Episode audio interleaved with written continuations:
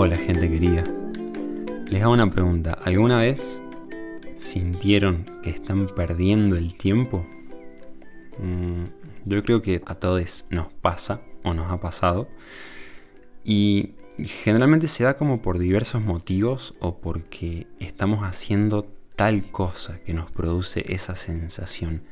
Inclusive hasta de culpa si es que tenemos alguna tarea pendiente o si queremos avanzar en algún proyecto, ¿no? Bueno, en, esta noche en que grabo esto, acabo de escribir algunas, son muy cortitas palabras, pero justamente con esta idea que tenemos acerca de qué es perder el tiempo, o que al menos se me disparó en un momento y dije, wow, ¿qué es esto? Se las leo, es solo una idea, una opinión. Dice, bitácora de una noche con uno mismo. ¿Qué es perder el tiempo? Creo que la idea o al menos el concepto que tengo acerca de qué es perder el tiempo se puede resignificar. Y resignificar tiene mucho de centro, porque justamente no está en el polo de la censura, tampoco en el del fanatismo, está un poquito más en el medio. La idea de qué es perder el tiempo se puede resignificar. Esto está claramente relacionado con la muerte, ¿no? Creo que con perder el tiempo me refiero más a los momentos de falta de enfoque, de presencia. Ahora que lo pienso se me viene como una especie de cadencia que se puede romper, un ritmo, perder el pulso, perder el acá. Eso me suena un poco más a perder el tiempo. Muchas voces he escuchado o leído proponer la idea de que el tiempo es justamente eso, una idea.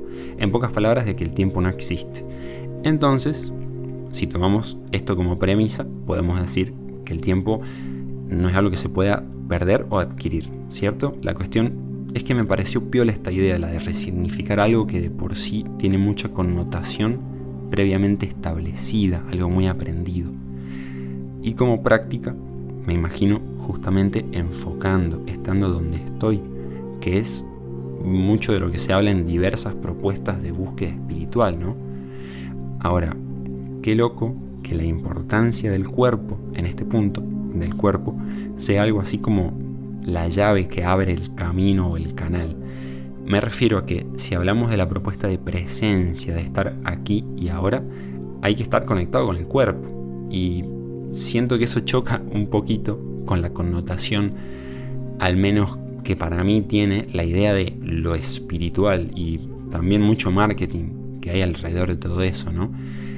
Y que propone una idea más airosa, más líquida, más elevada. Y nada, volviendo a eso de la presencia que nace del contacto con el aquí y el ahora, es decir, del cuerpo también.